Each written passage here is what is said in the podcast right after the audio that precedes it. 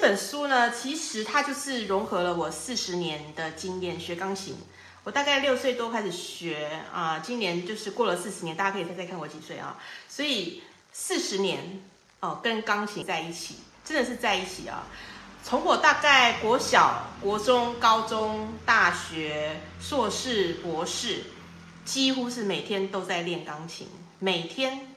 啊，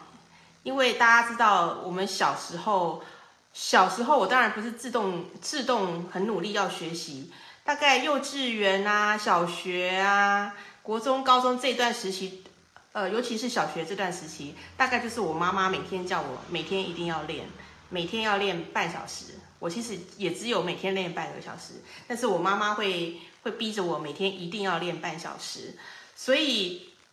嗯，钢琴我那时候虽然没有练很多，可是至少我有持续的练。但是那个时候我并不是跟很专业的老师学的啊，这些我在其他的访谈里面有讲过。好，之后我还有几个访谈，我我我留我留给其他的访谈讲啊。我今天就是呃重重点呃不是在那边啊，今天重点主要是在这本书的内容啊，所以。我在国小的时候并不是很专业的学习，但是我每天有持续半小时，所以国小每天持续半小时。但是那个时候呢，呃，阴错阳差啊，我班上同学好朋友的妈妈，她刚好是我的英文去补习班的老师，她刚好她的儿子呢有去考音乐班，所以呢阴错阳差，他们就介绍我妈妈说，哎，那你可以去考音乐班啊。好，所以呢。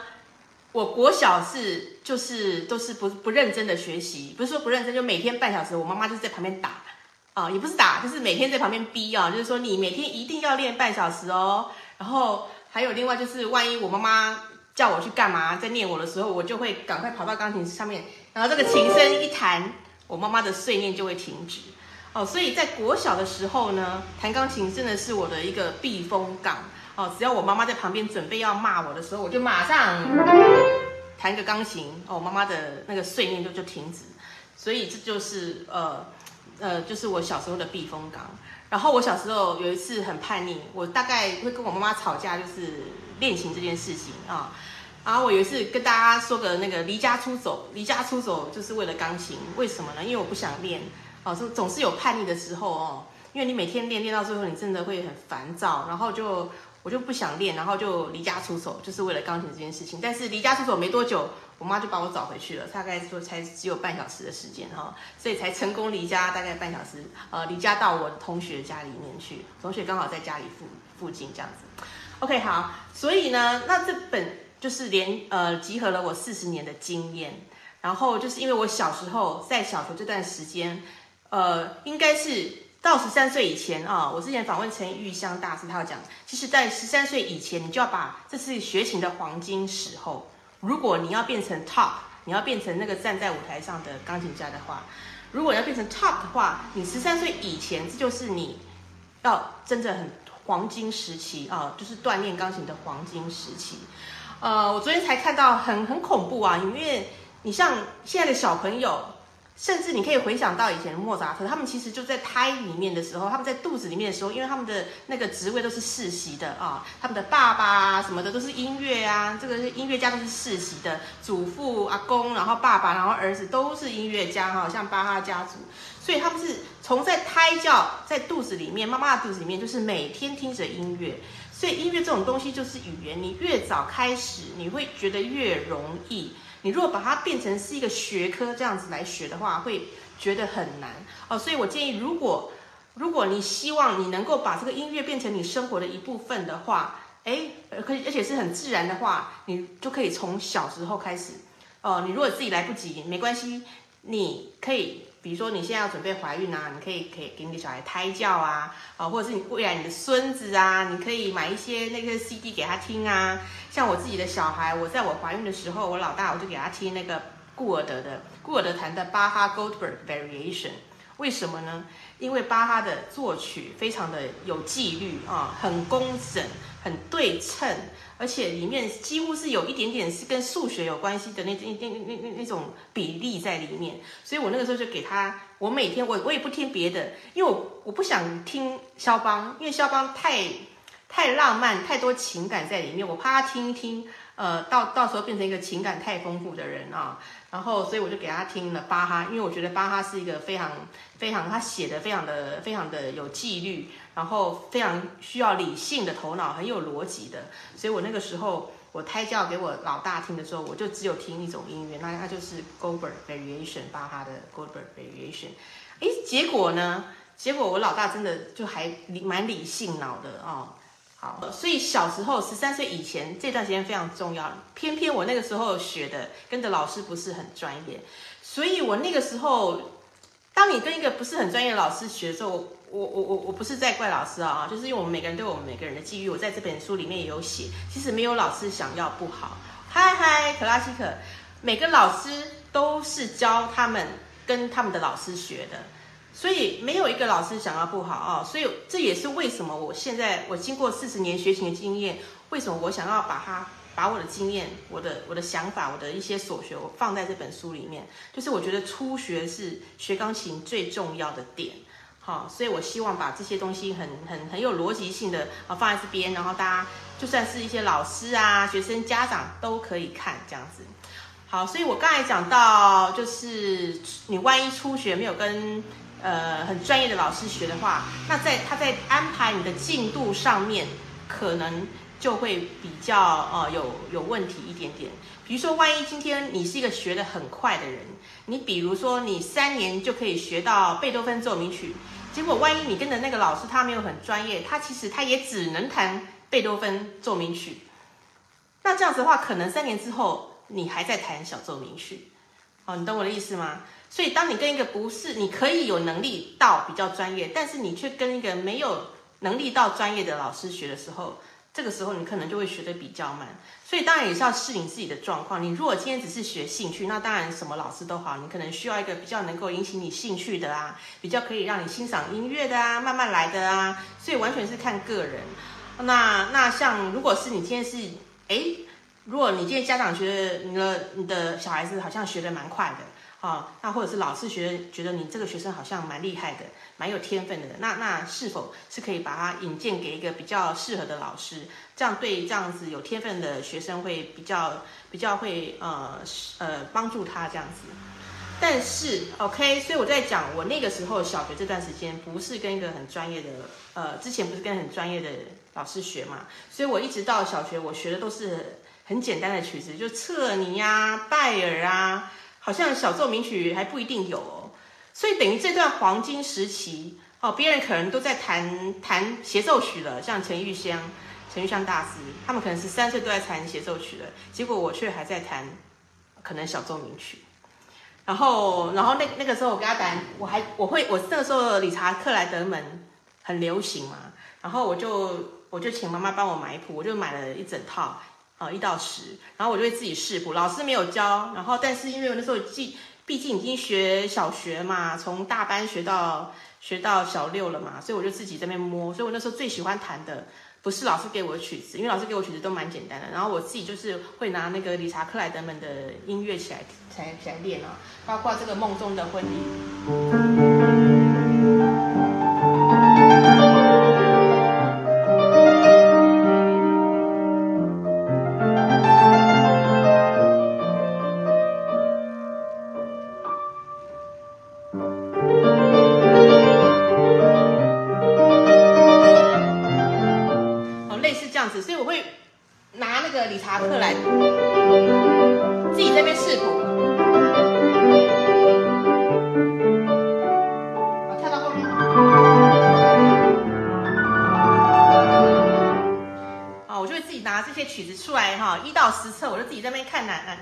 哪些曲子是我我觉得我听起来我喜欢听的，我觉得好听的，我就会自己在那边摸啊。所以这个是我自己在旁边这样这样子练的。然后所以后来就是因为同学妈妈引荐嘛，就找了老师，然后不小心考进去国中音乐班，然后就开始了我的音乐班之路。但是因为你没有好的底子，因为我家里的人我们也不从来不听音乐，然后我爸爸是唱歌会辣拍的。啊，就是会会落拍，比如说这边要进来，他可能晚了好几拍才进来。那我妈那个时候唱歌都是五音不全的，所以我是生长在这种呃对音乐没有什么天分的家庭啊，所以我的听音啊，比如说我们刚进去音乐班，你有听音啊，比如说你要听听它是单音，或者是和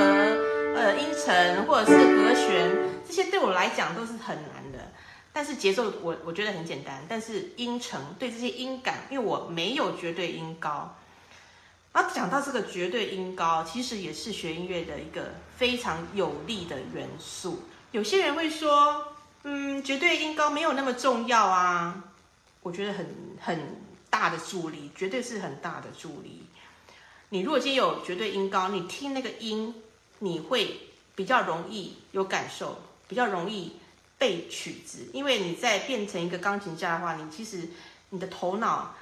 你记忆力要非常非常的强，所以你如果对那些音啊很有感受，你在背谱的时候也会比较容易。当然，你当然今天你没有绝对音高的时候，你可以练你的相对音高，可以练的，只是要花的时间比较长。然后你如果越早开始的时候，你越可以锻炼。然后甚至有些人，呃，你万一把你的眼睛。蒙起来的话，你的耳朵会听得比较清楚。因为有些我听到有些人说，他本来视力很好，但是他后来他视力不好的时候，他发现他的听力比较灵敏。所以你也可以试试看，你在练听音的时候，把你的眼睛蒙起来。其实我们学音乐最重要的原因是，最重要的一个东西就是我们的耳朵。你耳朵要听，不是只有听音，你还要听音色，你还要听音色。然后你还要听大小声，然后听音高等等的，然后听好的音质、好的东西、好的音乐。所以这些我在我的书里面都有讲啊，就是说你要锻炼你的耳朵去欣赏好的音乐、好的演奏家，你才会知道你要到达什么样子的高度。你如果今天，比如说你今天吃一个一个一个猪肉，好的啊。猪肉跟一个松板猪，但有些人我不一定觉得松板猪好吃。我们讲和牛好了，我也没有吃过牛。那我们若讲和牛是比较高级的牛，你如果今天从来没有吃过和牛，你不会知道有比较好吃的牛肉。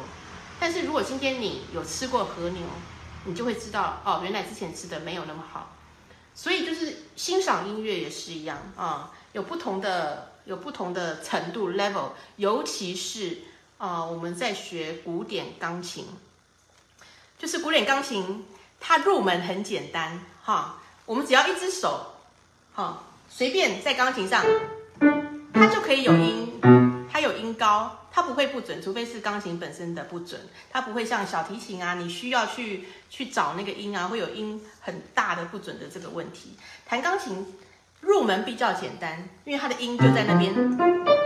但是它难的是如何进阶到最后。那才是难点，它是大概是所有乐器里面我觉得最复杂的，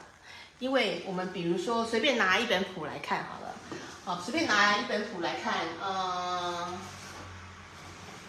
呃，这个是肖邦的协奏曲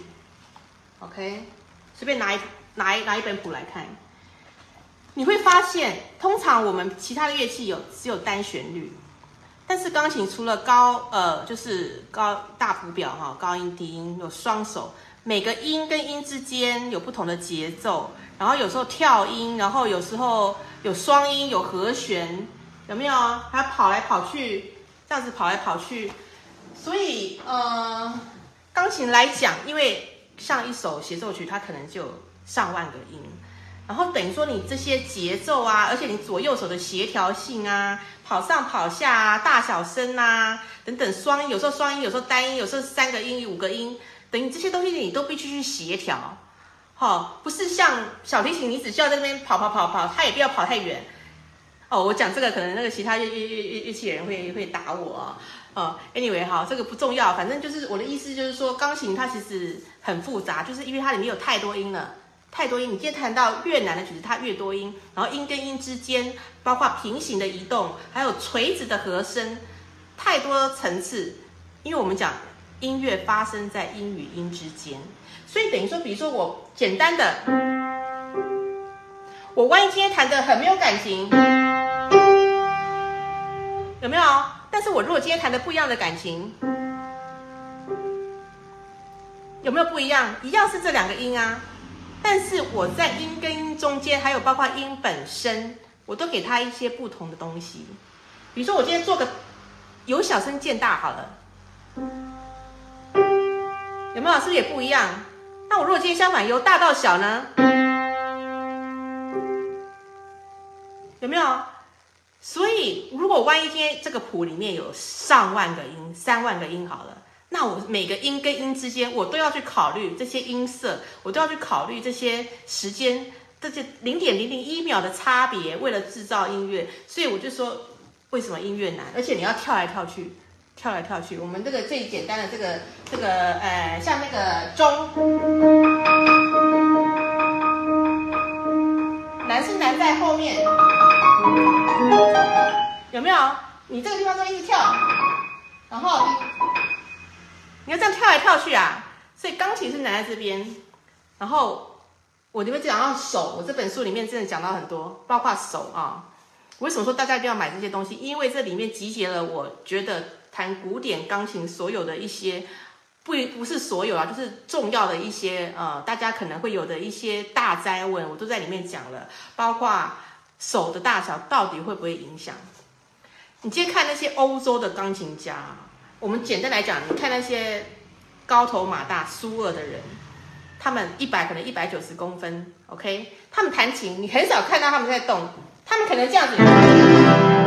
就可以弹得很大声，但是你看到。比如说，呃，女生的话，他们可能这个手腕啊，他他必须要很多的摆动，为了要做出很多和弦啊等等的这些音量、音色上的这些东西的话，你的身体的摆动会需要比较大。但是你看到那那些，比如说霍洛维兹啊，他们在弹琴是没有在动的耶，完全没有在动的。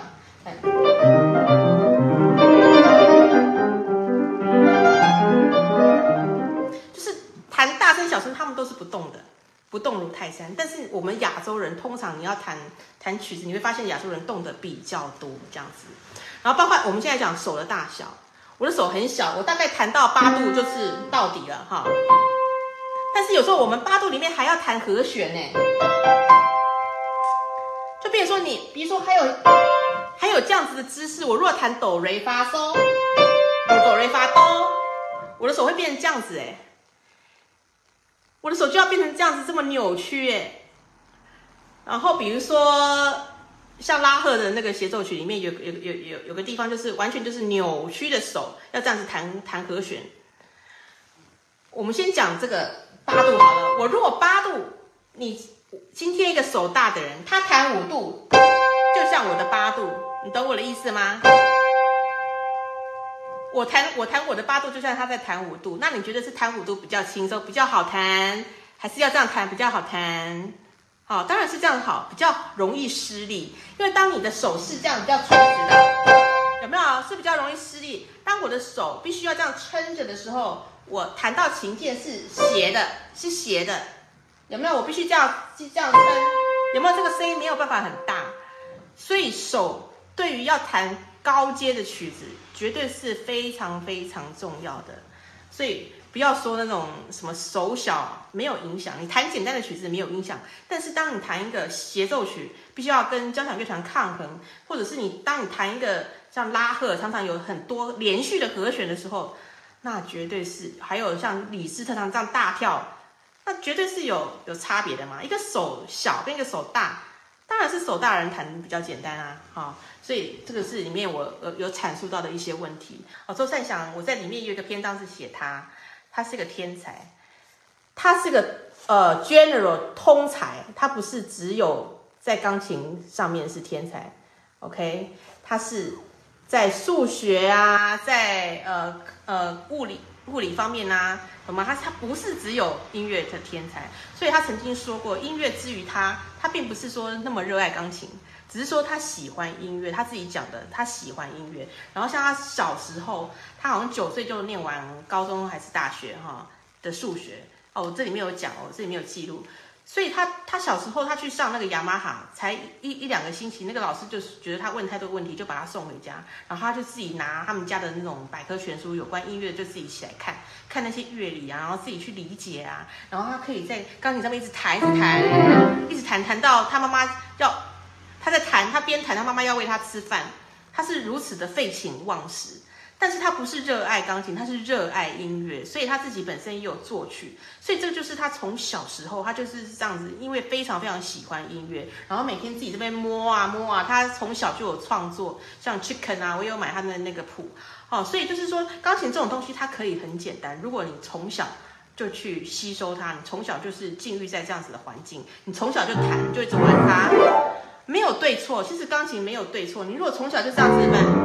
乱弹都可以的，好，所以我现在再来啊，再来介绍一下我我这本书。我这本书基本上有分四四大个章节，第一个章节就是前奏曲，就是基本观念。只有这一章是比较学术的，但是它其实也没有非常学术，因为我其实里面呢，我念一下这里面的内容，就是包括正确知识啊，这些其实就是很基本的。因为我这本书其实就是要给大家都可以看的。所以，我第一个第一章就是呃，有正确姿势啊，钢琴还是电子琴啊？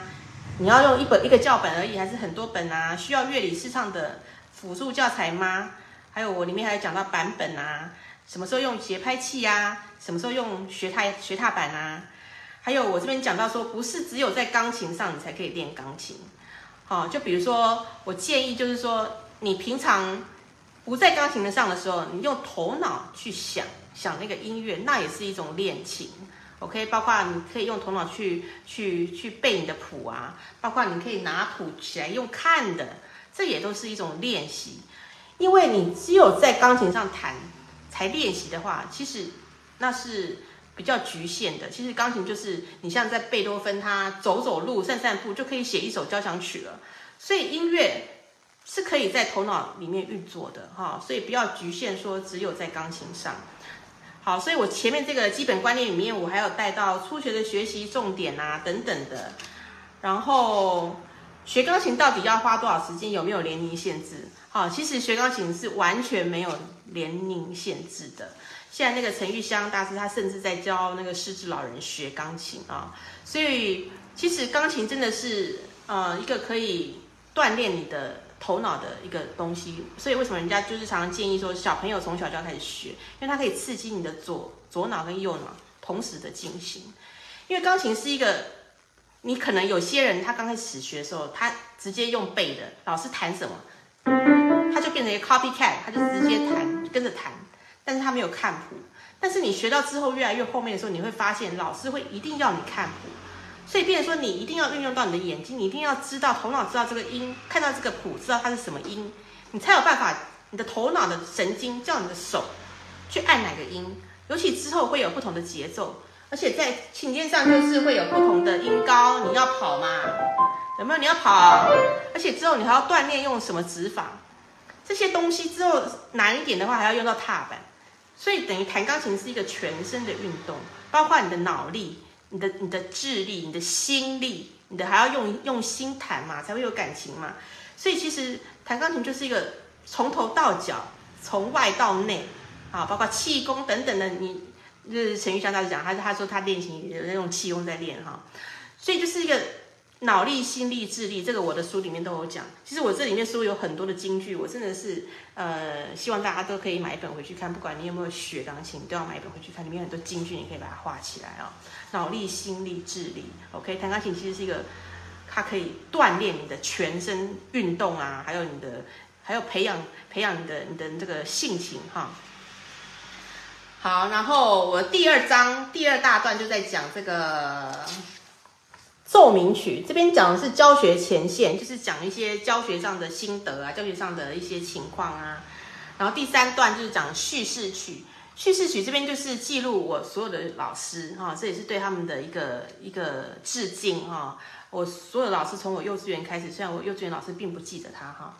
然后最后一段就是即即兴，即兴就是随想，就是里面就是包括我有介绍周善祥，呃，介绍说。呃，我曾经有有手坏掉了这个这个东西，然后介绍说听音辨位，就是说以前呃我在大学的时候，我那些大学的同学啊，那些学指挥啊、学大提琴、学小提琴的，他们在玩什么呢？他们在玩放一个 CD 下去，大家要猜猜看那个是什么乐团啊？哪个表演者？他们在玩这些东西。所以对当时的我，十八岁的我，呃，觉得这种东西，哇，别人的音乐素养怎么这么强啊？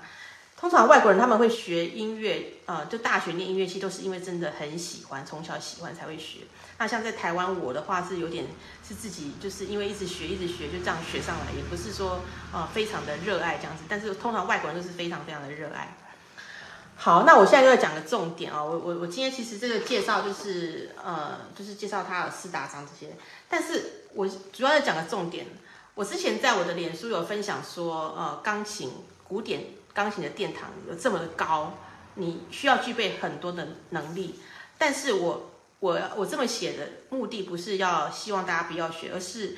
我只是要希望大家能够了解说，哎。要当一个钢琴家有多么的不容易，像陈碧仙啊、陈玉香，尤其是女性哦，他们必须就是全心全力。你看王羽佳，其实他们没有结婚。陈碧仙老师他是很早就有结婚，但是像陈玉香啊、呃王羽佳他们是目前都还没有结婚哦。所以就是你要当个钢琴家，你就是每天都要练琴，全心全力、全心投入。他没有办法说哦，我今天停了一个礼拜不练。可能你今天已经，可能偶尔不得已的情况是可以啦，但是通常他们就是每天都是必须要去想音乐啊，去听音乐啊，去去弹去练习的。那但是我们我还有另外一个文章写，每个人其实都可以学音乐，而且每个人也都需要音乐啊。想想看，我们如果从我们小学就听儿歌啊，小时候听儿歌啊，长大之后听流行乐啊，或听爵士啊等等的，甚至我们看电视会有配乐啊，听电影会有电影配乐啊等等的。其实音乐在我们的人生当中无所不在，没有音乐的人生是黑白的。所以呢，我其实提倡每个人都可以应该要学一种乐器，甚至唱歌，甚至指挥。甚至啊，就是打击等等的啊，你我你们如果觉得呃学那个乐器很难的话，其实就是放一放一一个那个乐曲啊，用那个 CD 放一个乐曲，然后手就跟着指挥。像之前现在 Netflix 上面有一个那个伯恩斯坦的那个那个纪纪有点像是纪录片哦，里面那个演员为了练那个指。这个指挥练了六，为了那一分多钟练了六年哦。但是大家不需要练六年，哦，就是你在就随便放一个，比如说贝多芬的，好，随便一个东西，你就可以假装你是个指挥，你不需要会任何乐器，但是透过指挥的这些动作，其实你就可以让你自己融融合在这个音乐里面。其实音乐就是一种释放你的情绪的东西。啊，释放钢琴是最好入门的。比如说，为为为什么那个鲁宾斯坦他讲过，他在一个那个访谈里面讲过一个，这个有点那个，他就讲说，其实他在摸钢琴，他在弹钢琴的时候，他说钢琴很像他的情人。OK，他跟钢琴之间的关系是跟情人一样的。为什么呢？我们想想看，你在摸小孩有没有？你用我们的手指，其实这些指指梢这些很多神经啊，就是你在摸摸东西的时候，你在摸你的小朋友、你的 baby 的时候，别人都可以有感受的，你也会有感受。然后钢琴，其实你这样摸它，然后它有制造出一个声音，你这样弹它，它反馈给你的就是一个声音。你今天很轻柔的弹它，你比较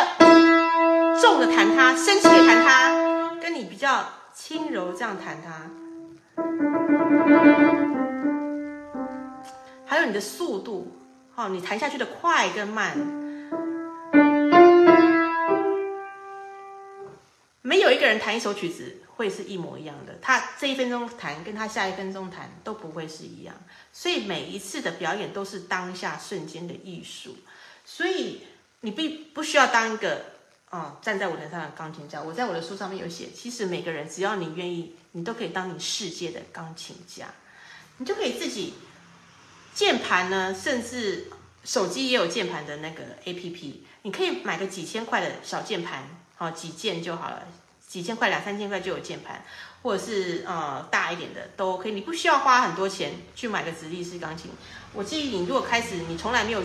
练练过钢琴，你想要试试看，你可以从买一个电子键盘开始，就是两三千块就够了。然后你就自己随便乱弹，你不需要会视谱才弹。其实钢琴就是七个音一直重复，哆来咪，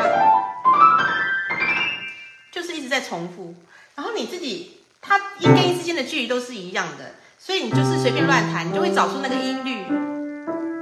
你就可以找出那个音律，你甚至可以自己这样找出这个。一开始可能比较难，但是久了你就会了。这就是爵士的彩谱，就是说你只要你去听，你去摸它，然后透过你的指尖这样去，你会听到你弹出来的声音，有没有？它会反应。